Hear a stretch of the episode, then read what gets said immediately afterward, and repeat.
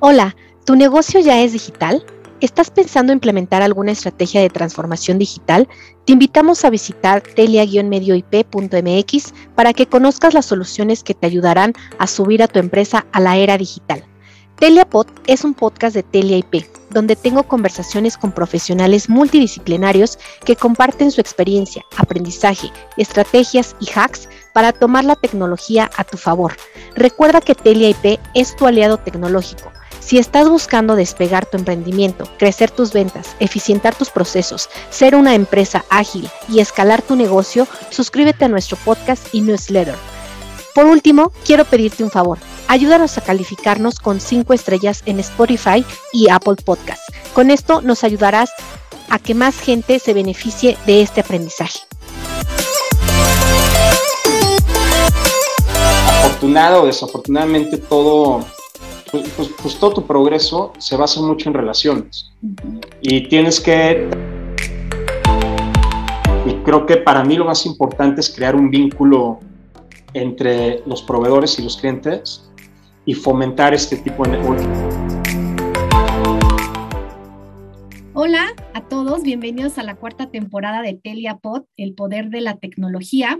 Hoy hablaremos de los eventos híbridos, la nueva forma de hacer eventos a raíz justo de, la pandemia y en donde las diferentes tecnologías han jugado un papel muy importante para su éxito y para ello hemos invitado a Hans Dieter Schettehat, cofundador y CEO de Business Republic, una empresa de desarrollo de negocios que crea nexos empresariales entre proveedores mexicanos y directivos de alto nivel de empresas globales mediante innovadoras plataformas privadas de negocio o también conocido como el Tinder de los negocios. Hans es un emprendedor mexicano egresado de la Universidad Iberoamericana y con un diplomado en marketing internacional en la Universidad de Halmstad, en Suecia. Formó parte del premio E100, 100 emprendedores más inspiradores de México 2021 por la ASEM Trabajó por varios años en el desarrollo de negocios a nivel Latinoamérica.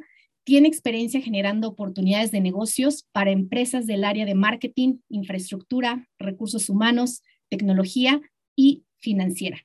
Trabajó también para ProMéxico, apoyando a empresas mexicanas a exportar sus productos a Estados Unidos y Canadá y Sudamérica.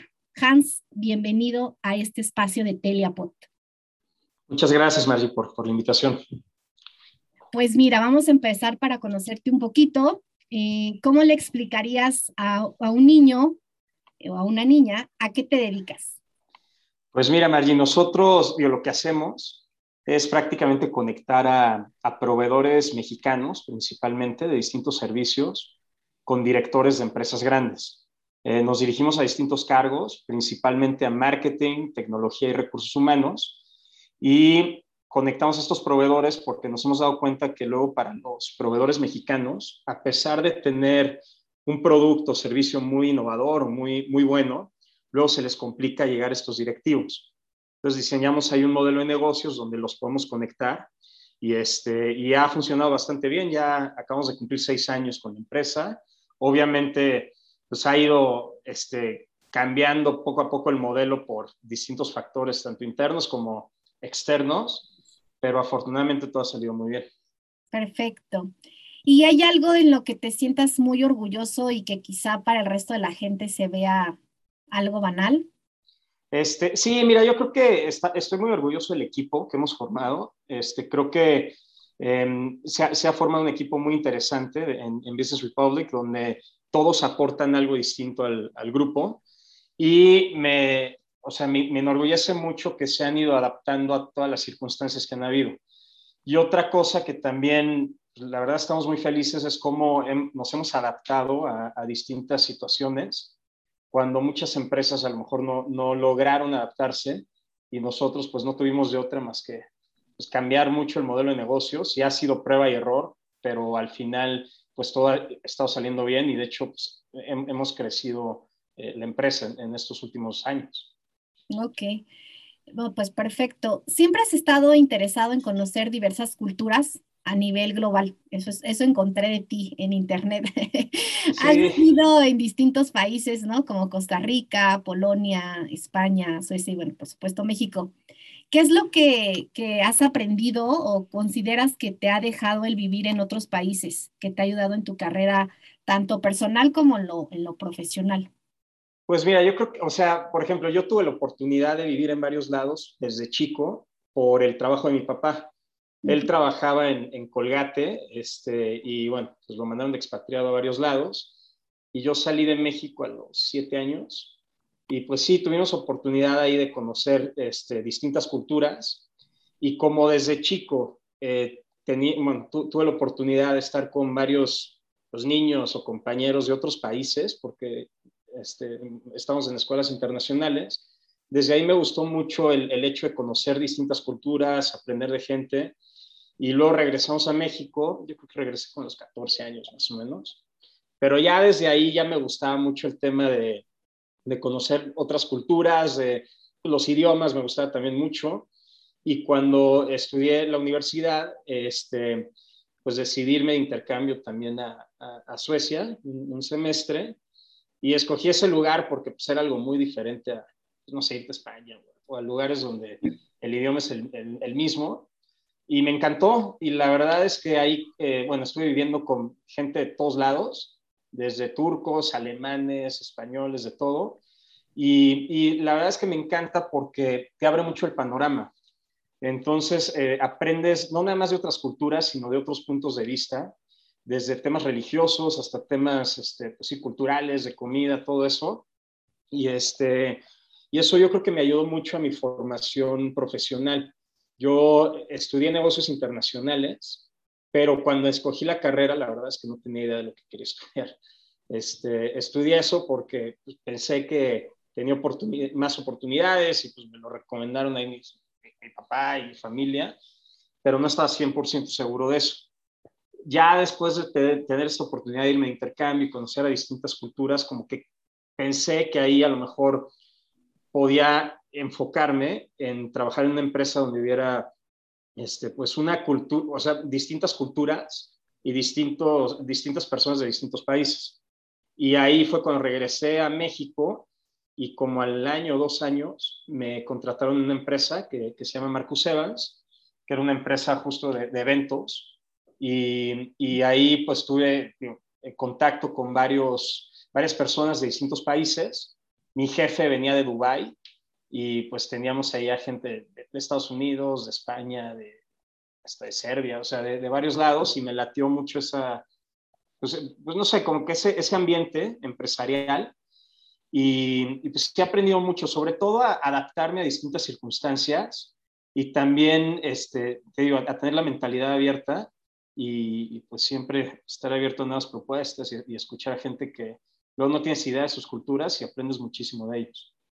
Sí, sí, definitivamente, ¿no? Pues nos explicaste rápido tu, llegada al mundo de los eventos, porque esa era otra de las, de las preguntas que tenía para ti. Pero también encontré en un artículo de tu autoría donde mencionabas que no te considerabas una eh, persona extremadamente social, pero pues hoy eres, hoy eres un experto en el networking, ¿no? Y, y, bueno, a mí me gustaría que nos dejaras saber cómo llegaste a este nivel de expertise, ¿no? Y sobre todo a desenvolverte en un mundo donde pues obviamente el networking hoy incluso ya es una habilidad que tenemos que desarrollar no solamente a nivel eh, como emprendedores, como a nivel, este, sino más bien también a nivel profesional, ¿no? O sea, cualquier persona que esté en una carrera profesional, pues tiene que tener ya esta habilidad, ¿no? Porque es donde te vas a desarrollar en el mundo laboral, ¿no? Claro, sí, mira, la verdad es que, digo, no, no soy muy introvertido, pero tampoco, yo soy el alma de la fiesta, ¿no? Entonces, este, desde chico, bueno, cuando, o sea, con gente que conozco sí era medio extrovertido, pero con gente nueva me costaba un poquito de trabajo. Eh, cuando entré a esta empresa, Marcus Evans, eh, pues me di cuenta que sí tenía que empezar a hablar más con la gente, con los clientes, para que me volvieran a confirmar para los siguientes eventos. Ahí pues empecé a ser un poco más extrovertido, pero yo creo que donde ya me obligué a, salir de mi zona de confort fue cuando abrí la empresa, porque sí me fui dando cuenta que en México, afortunado o desafortunadamente, todo, pues, pues, pues todo tu progreso se basa mucho en relaciones. Y tienes que tratar de, pues, escuchar a, los clientes, este, a los prospectos, relacionarte con ellos y poco a poco me fue gustando más. Entonces, sí, ahorita pues ya, pues digo, no es que sea experto en networking, pero sí conozco a mucha gente, conecto a unos con otros y creo que eso, digo, principalmente lo que me ha ayudado a, a desarrollar esa habilidad, porque se desarrolla, es este, escuchar a la gente. Eh, no, o sea, hacer networking no es nada más hablar tú, sino escuchar a la gente qué es lo que le gusta, sus necesidades, y indirectamente los apoyas, porque a lo mejor ellos están buscando algún proveedor o alguien que los pueda apoyar, y yo a lo mejor tengo alguien en mi red que, o sea, que, los puedo conectar, y así vas creando relaciones. Yo creo que el networking no es, y eso es bien importante, o sea, no es vender, que luego la gente lo confunde. Yo creo que es más bien crear relaciones eh, a mediano y largo plazo, donde pues, eventualmente ya cualquiera te pueda contestar el teléfono o, el WhatsApp y, vas creando como favores, este, haciendo favores más bien, que va a fortalecer las redes que vas, que vas creando poco a poco. Sí, totalmente, totalmente. Y bueno, ahora, mm, como dices, es una habilidad que se tiene que ir desarrollando y trabajando, ¿no? Sí, pero todos lo pueden hacer. Nada más es cuestión de salir un poquito de tu zona de confort. Hay gente muy, muy, este, ¿cómo se llama? Eh, introvertida que conozco, pero también son los mejores en, cerrar negocios. Entonces, no, no, o sea, no se trata, y, lo hacen porque, digo, salen de su zona de confort, tratan de platicar, pero sobre todo yo creo que escuchan lo que están buscando los clientes potenciales y, y, creo que eso es importante también, este, y, y, saber que todos lo pueden desarrollar, o sea, no es algo con lo que naces, sino que lo tienes que estar desarrollando poco a poco. Sí, sí, totalmente. Oye, ya una vez que, mm, que tenemos, mm, digamos que nuestra red o nuestro, nuestra red de networking, ya tuvimos, ya tenemos esta red de, eh, pues sí, a lo mejor nuestro círculo social, ¿no? Eh, ¿cómo, ¿Cómo consolidar a esta red? O sea, si es que ya contamos a lo mejor con una red, ¿no? Pues mira, a mí lo que me ayuda mucho es, este, digo, hay varias estrategias, ¿no? Para consolidar la red. Em, una de ellas yo creo que es estar dispuesto a ayudar.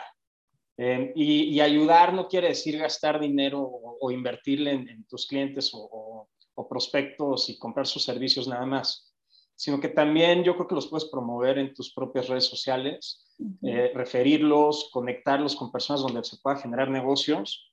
Nosotros, digo yo, la verdad es que dentro de mi modelo, que ya les, voy a platicar, sí hemos generado ahí oportunidades de negocios, pero ese modelo es monetizable, o sea, ahí yo, yo gano dinero. Pero em, también no me cuesta nada contactar a alguien que, que sé que entrega un buen servicio, que sé que es, eh, es una persona capaz, con alguien que está buscando un servicio similar a lo que o sea, este prospecto busca. Y si vas apoyando y, y recomendando y todo, así vas fortaleciendo las redes. También, no sé, a lo mejor tienes un proveedor o algún cliente o algo de tecnología y lees un artículo de tecnología que va alineado a lo que él está haciendo, se lo puedes compartir por WhatsApp porque sabes que es algo que, le puede interesar. O si hay alguien que está buscando algún servicio en redes sociales, pues lo tagueas. Entonces yo creo que eso son pequeños detalles que pueden hacer grandes diferencias y, este, y no te cuesta nada. Entonces yo creo que eso es importante invitar los eventos también, o sea, la verdad es que puedes innovar mucho, pero es crear relaciones, es como si fueran amigos. Creo que eso es importante, o sea, tratar a tus clientes o prospectos como si fueran amigos y como si realmente estuvieras interesado en apoyarlos. Sí, Ok, perfecto. Pues ahora sí dejemos de un lado la parte de networking que quería como hacer la intro porque pues es súper importante este, en este tema de los eventos, ¿no? Y ya nos dijiste cómo llegaste al, mundo de, los eventos, pero ahora eh, Business Republic eh, se han caracterizado, al menos desde que yo los conozco, en ser eh, innovadores, ¿no? Desde, obviamente, desde ponerle el nombre al evento hasta el uso de las plataformas en donde hacen sus eventos, ¿no?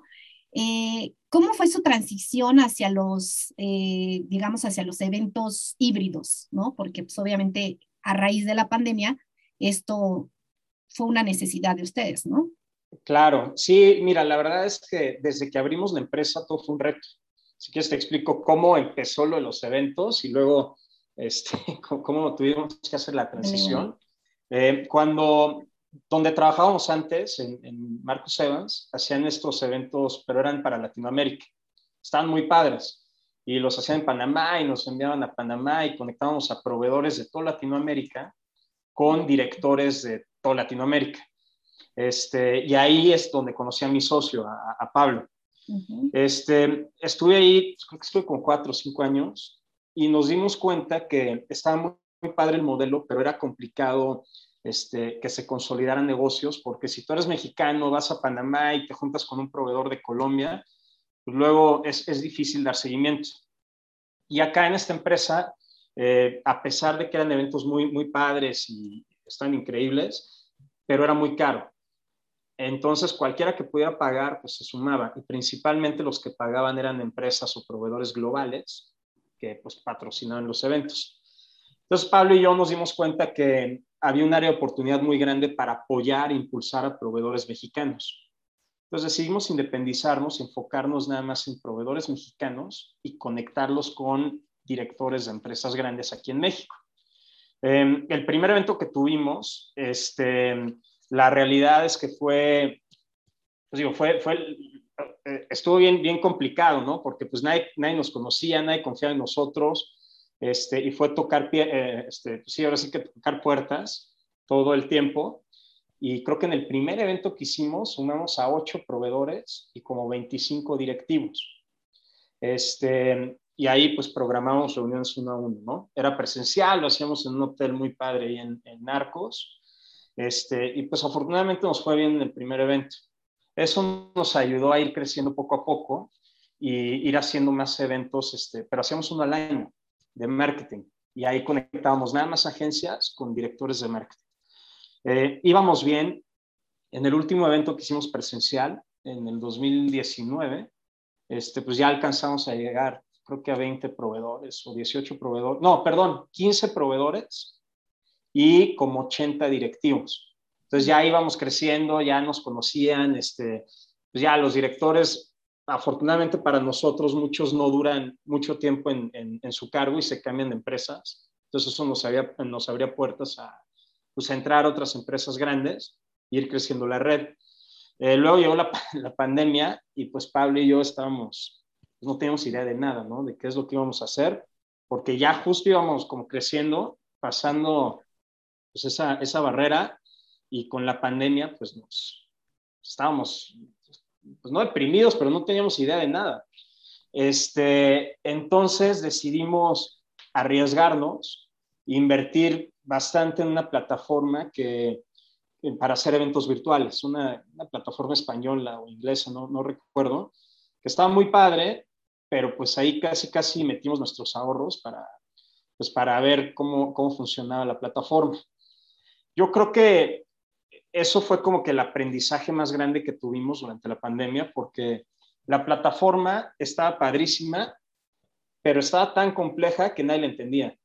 Entonces empezamos a hacer eventos virtuales donde conectábamos a proveedores con los directivos de manera virtual durante el día del evento. Y la plataforma, pues sí, creabas tu landing page y, estaba pues, interesante, pero los directivos que se sumaban al evento no lo entendían. Este, entonces, pues digo, fue como que el primer evento, sí bajamos mucho nuestros precios para los proveedores, que son los que, los que nos pagan. Este, y ese primer evento virtual creo que sumamos como a 18 proveedores más o menos y como 70, 80 directivos. O sea, fue más o menos como en el evento presencial. Pero ahí nos dimos cuenta que pues, la plataforma no, o sea, la licencia que habíamos comprado, pues no, o sea, no era, no era lo, ideal para nosotros. Nos salió carísima, pero fue como nos obligó a hacer el evento. Como ya habíamos pagado, dijimos, no, pues ya lo tenemos que hacer y no hay, no hay vuelta atrás. Y afortunadamente salió bien. Y los próximos eventos fuimos aprendiendo un poco, porque estos eventos eran, no sé, se hacía durante el mediodía y había un bloque de dos horas donde programábamos reuniones entre proveedores y directivos. Em, pero ahí como que teníamos que coordinar, yo creo que como 50, 60 reuniones al mismo tiempo eh, en, un lapso de, no sé, media hora. Entonces ahí decidimos modificar un poquito el modelo y ahora en vez de que todas las reuniones de, proveedores y directivos fuera durante el, mes del, eh, perdón, el, día del evento, lo cambiamos y lo, hicimos durante todo el mes. Entonces ahora hay un día que es el evento virtual, donde hay contenido, y la programación de reuniones se hace durante todo el mes. Entonces hay más libertad de agenda tanto por parte de los directores como de los proveedores y le podemos entregar mucho más, este, mucho más eh, reuniones a los clientes y a los directivos. Y pues así fue como fuimos aprendiendo. Ahorita ya, a pesar de que compramos la licencia de la, de, la empresa esta de eventos, decidimos irnos a algo básico y ya todo lo hacemos a través de Zoom y nos ha funcionado perfecto. Y pues creo que es cosa de ir aprendiendo, ¿no? Y, aprender de todos los errores que tienes y no, no desmotivarte, sino más bien ver cómo ir innovando y tener en, cuenta que así como estás haciendo algo tú ahorita, va a haber alguien que va a salir y va a competir contigo, entonces tienes que estar en cierta innovación constante para progresar y entregar más de lo que le prometes a todos los clientes. Sí, sí, totalmente. Y justo lo que te iba a preguntar era eso, ¿no? Este, en la actualidad existen diversas plataformas que pues obviamente te permiten hacer este tipo de eventos, ¿no? Desde las ya muy conocidas como Zoom, Meet, ¿no? Este, Moodle, todas las que nos, obviamente nos permiten hacer una videoconferencia. Y de incluso, eh, creo que el reto ahora está en brindarle una experiencia, pero una verdadera experiencia al usuario, ¿no? Y, justo te iba a comentar eso, a lo mejor nos puedes compartir sobre tu experiencia que tuviste o el aprendizaje que tuviste al, al contratar este, este tipo de plataformas ¿qué consideras que debe tener una plataforma para eventos híbridos?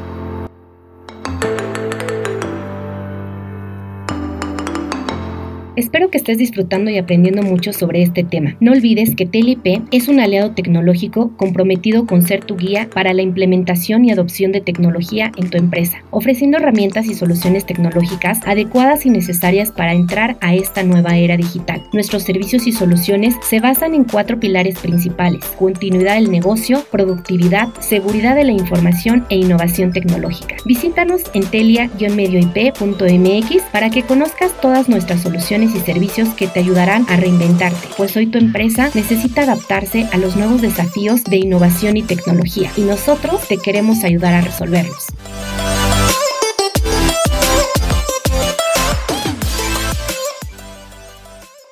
Pues mira, yo creo que lo más importante es que sea lo más básico posible. A lo mejor hay gente que no, no estar a favor de esto, a lo mejor otros sí. En mi experiencia, se nos han acercado muchos proveedores que hacen eventos virtuales, que tienen cosas muy, están muy padres, que tienes ahí a tu avatar y puedes ir caminando de un lugar a otro. Pero al final, a nosotros en lo particular no nos funciona esto porque nos dirigimos a directores. Entonces, un director no se va a meter en una plataforma, aprender a usar su, su avatar. Y, entonces, mientras, yo creo que mientras más básico lo puedas este, hacer, es mejor. Pero tienes que innovar en otras cosas que pueden llegar a ser, que son importantes, no a, lo mejor como el, el, tema pues, de que la plataforma esté padre y todo, está interesante, pero no es lo importante para nosotros. Para mí lo más importante es el contenido del evento y que les entreguemos valor en las reuniones. O sea, programar reuniones uno a uno entre proveedores y clientes y fomentar el networking virtual. Porque hoy en día eh, estamos saturados de contenido virtual, o sea, hay, hay webinars todos, todos los días y está muy padre el contenido y todo, pero ya la gente no, pues a lo mejor al inicio sí se conectaba, ahorita pues ya como que busca otras cosas. Y creo que para mí lo más importante es crear un vínculo entre los proveedores y los clientes y fomentar este tipo de networking virtual y ver de qué manera hacerlo realmente híbrido. Que, por ejemplo, este año ya teníamos planeado empezar a hacer eventos presenciales con la nueva variante, decidimos volver a, lo virtual, pero yo como visualizo los próximos eventos es sí hacerlo de cierta manera presencial, invitar a los ponentes a, hacer streaming en vivo y los que quieran asistir que asistan, los que no, no, no pasa nada, pero realmente que hay opciones de que la gente, la gente perdón, pueda ir a los eventos, pero también está la opción de que si no quieren lo puedan ver desde su casa, pero siempre hay que enfocarnos en, en el valor que estás entregando como empresa. O sea, no, no, o sea, las cosas eh, pues, no, es de vanidad, pero las cosas así superficiales creo que no es lo más importante, sino más bien tener claro cuál es el valor que le estás ofreciendo a tu cliente y este, ir innovando en eso principalmente, no en, en, cosas que a lo mejor te pueden salir más caras y no le agrega valor al, al cliente. Sí, claro. No, y eso, qué bueno que lo refuerzas porque justo la, siguiente pregunta te iba, iba, iba enfocada a eso, ¿no? Que estábamos, que estamos, o sea, estamos eh, ya saturados de contenido, ¿no? Este, webinars, etcétera. Eh, y sobre todo eventos que se hacen muy constante, ¿no? La semana creo que tienes, no se ha hecho la cuenta, pero pues alrededor de más de tres al día sí tienes, ¿no? Para escoger. Y, y de, de, hecho, Lisette Weber nos platicaba justo, ¿no? El, el, valor del contenido, ¿no? El valor del contenido. ¿Cuáles son los puntos que consideras más importantes para que tus clientes o los clientes en general, los usuarios, elijan registrarse a un evento? Pues mira, o sea, el contenido es muy importante, pero yo creo que hay, hay gente que sabe mucho de distintos temas, pero no lo sabe transmitir. Como tú sabes, ¿no? O sea, que luego habían profesores que sabían mucho, pero no sabían explicar. Entonces acá yo creo que es bien importante que el contenido que subas, independientemente que sea un director o, no sé, un director general, director de recursos humanos, de marketing, de lo que sea, que él sepa transmitir lo que estás haciendo, perdón, lo que está explicando a la audiencia. Eso es importante y que sean temas relevantes que pueda aplicar la persona que está escuchando el evento. Este, por ejemplo, ahorita tenemos un evento de recursos humanos y va a hablar, no sé, Juan Pablo Martel, que él es, bueno, fue CHRO de Price Shoes, y él va a hablar sobre la inclusión en, las empresas. Y, pero él lo hace de manera espectacular porque ya ha dado pláticas en nuestros eventos. Entonces, son cosas que cualquier persona o empresario puede aplicar en sus empresas inmediatamente. Y hemos tenido la fortuna de sumar a muy buenos ponentes a todos los eventos pero sobre todo es gente que puede transmitir este conocimiento y es fácil de, digerir. Entonces eso yo creo que es importante en cuanto al contenido. Y para mí lo más importante dentro de nuestro modelo y lo que nos hace diferentes es poder programar estas reuniones entre proveedores y clientes durante el mes. Tenemos una plataforma donde subimos por una parte los perfiles de todos los directores que se sumen al evento y por otra parte los perfiles de los proveedores que se sumen. Entonces aquí está padre porque los proveedores pueden ver el perfil de los directores, no sé, en este evento de recursos humanos, pues de todos los directores de recursos humanos, y ahí pueden ver pues qué presupuestos tienen, qué dificultades han tenido, servicios que están buscando adquirir, etcétera. Y, viceversa, los, los directores ven el perfil de los proveedores y cuando hay match, únicamente cuando hay match, programamos las videollamadas. Entonces, para mí, ese es el valor agregado que, que nosotros podemos ofrecer en este tipo de plataformas. Claro, ¿no? Y súper valor, porque ahora pues todo el mundo anda buscando este, sacar la cita, ¿no? Sacar la cita con el tomador de decisión. Encantada. En resumen, ¿cómo, qué, qué, cuáles son los pasos a seguir para hacer un evento híbrido y que sea toda una experiencia? Pues mira, yo creo que sí, o sea, tienes que, en primera, tienes que subir un, un contenido de mucho valor a los eventos. En segunda, yo creo que tiene que ser algo muy sencillo. No, no te compliques la, existencia haciendo eventos tan complejos y con plataformas muy o sea, difíciles de utilizar para, para el usuario. Luego, yo creo que también tienes que, o sea, en mi experiencia, yo creo que lo mejor es sumar, a lo mejor no a mucha gente, que no sean eventos masivos, pero que sea gente clave. Entonces, por ejemplo, en nuestros eventos, pues a lo mejor se conectan 100, 150 personas pero son 150 directores que pueden agregar valor al evento, porque no nada más escuchan las pláticas, sino que también organizamos sesiones de mesas redondas virtuales durante la, semana del evento. Entonces ahí son mesas donde, así como ahorita estamos platicando, hay un moderador que habla de algún tema y todos los que se inscriben pueden interactuar entre ellos y empezar a, generar relaciones, aunque sea pues, por la computadora, ¿no? Entonces ahí no nada más es el contenido, sino que también das el valor de poder generar relaciones, que al final la gente es, lo que busca. Y por último, eh, yo creo que el tema de negocios es muy importante. El tema de conectar a proveedores con directivos es importantísimo y no solo para los proveedores, sino que también para los directores, porque un director siempre está buscando nuevos proveedores innovadores, pero siempre los saturan de mensajes en LinkedIn o en, en mailings y todo eso, Aquí el modelo que tenemos está padre porque solamente se programan reuniones cuando hay interés de las dos partes. Entonces ya hay como cierto, cierto interés mutuo y creo que ese valor, eh, pues creo que es importante para la gente que quiera hacer eventos híbridos. Y eventualmente pues ya también hacer eventos presenciales, o sea, que no nada más sea virtual, sino empezar a hacer eventos presenciales limitados, porque al final eso es lo que la gente quiere, o sea, ya estar en la computadora todo el tiempo ya no es lo que, o sea, tiene que ir modificándose este modelo sin olvidar que pues seguimos en una pandemia y dar la opción de que los que quieran asistir asistan y los que no lo puedan ver desde sus casas. Claro, sí, totalmente. Pues muchísimas gracias, Hans. Para cerrar, eh, tengo esta última sección de, pues sobre todo de tu trayectoria, tu aprendizaje, liderazgo. En estos años que tienes, pues como comentabas, seis años eh, de tu empresa en el mundo de los negocios, has tenido seguramente un, buen de logros, ¿no? Eh, ¿Cuál ha sido tu mayor satisfacción de todo el trabajo que has hecho? Híjole, pues hay muchas, Mari.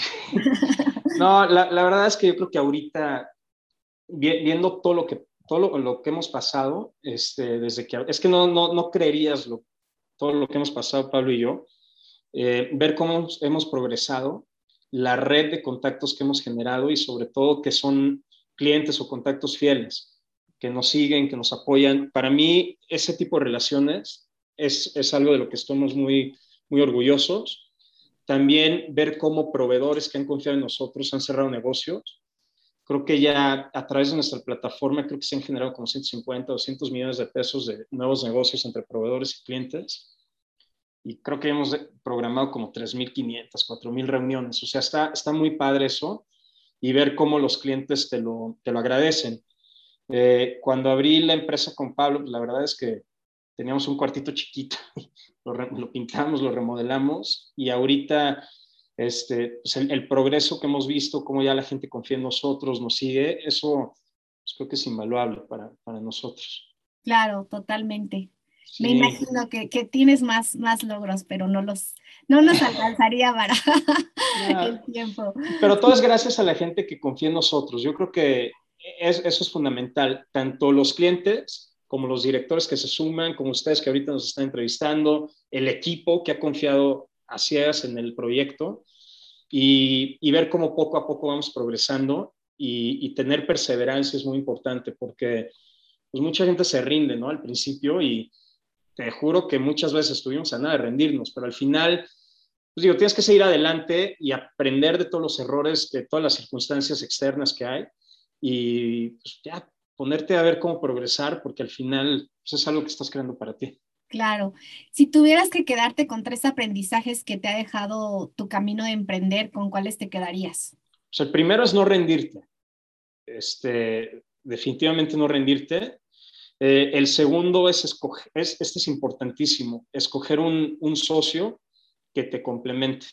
E, eso yo creo que es súper importante cuando vas a abrir una empresa. Y tercero, ver, o sea, escuchar las necesidades de los clientes. A lo mejor tú piensas que hay una idea buenísima y, te gusta y todo, pero si la necesidad de los clientes es otra, tratar de adecuarte un poco para entregar lo que, lo que la audiencia está buscando, este, sin dejar como pues, tu, tu, esencia, ¿no? Pero creo que eso es lo, lo, más importante. Claro. Y para cerrar, Hans, ¿qué es lo que más amas de la tecnología? De la tecnología, pues que nos ha ayudado a, a crecer muchísimo. O sea, sin darnos cuenta, donde había un reto, se convirtió en una oportunidad de crecimiento, porque ahorita con la tecnología tenemos un mayor alcance a, gente, a clientes. Este, creo que te obliga a ti mismo y al equipo a, progresar. Este, y también la tecnología nos ayuda mucho a reducir, este, pues, o sea, no perder el tiempo, ¿sabes? Antes teníamos que ir a reuniones y en la Ciudad de México, bueno, pues haces una hora para llegar a un lugar o más. Acá, por videollamada, la verdad es que nos ayuda muchísimo. Yo me siento muy afortunado de, de, pues de todo lo que progresamos gracias a la tecnología. Este, ahorita, pues, o sea, ya no tienes que ir a la oficina forzosamente, ya como que te estás adecuando y yo estoy feliz con esto y, y no nada más para los eventos, sino para todo pero la gente se tiene que adaptar. Las pymes, lo que sea que hagas, ya sea un producto o servicio, tienes que apalancarte de la tecnología y afortunadamente el tema de la pandemia obligó a plataformas tecnológicas a bajar sus precios y, está al alcance de cualquier pyme. Entonces, creo que sí se tienen que adecuar porque si no, desafortunadamente pueden, pues puede quebrar una empresa. Sí, así es, totalmente. Hans, me encantó platicar contigo. Eres un hombre admirable. Gracias por tu tiempo, por compartir toda tu experiencia. Y si nos quieres compartir en dónde pueden conectar contigo o hablarnos acerca de estos eventos que ahora son eh, eh, los Hybrid eh, Summit, ¿no? Y creo que ahora decías al principio que eran, es uno, empezaste con uno y ahora tienes seis, ¿no? O cinco. Seis y estamos viendo si podemos hacer siete este año. Súper. No, hombre, mil gracias a ti por, por, tu tiempo. Y sí, digo, me pueden seguir ahí en LinkedIn. Con mi nombre, pues creo que soy el único en todos lados. Este, y nuestra página es businessrepublicig.com y ahí también pueden ver todos los próximos eventos. Ok, perfecto. Vamos a poner también las notas de tu perfil y de tus redes en el, la nota del episodio. ¿Vale? Muchísimas gracias, Hans. No, hombre, gracias a ti, que estés muy bien. Igual.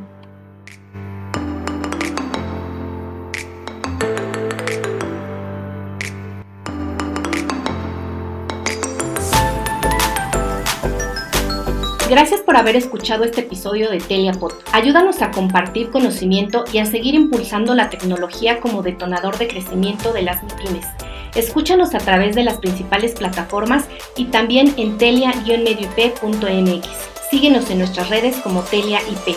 Te esperamos en el próximo episodio.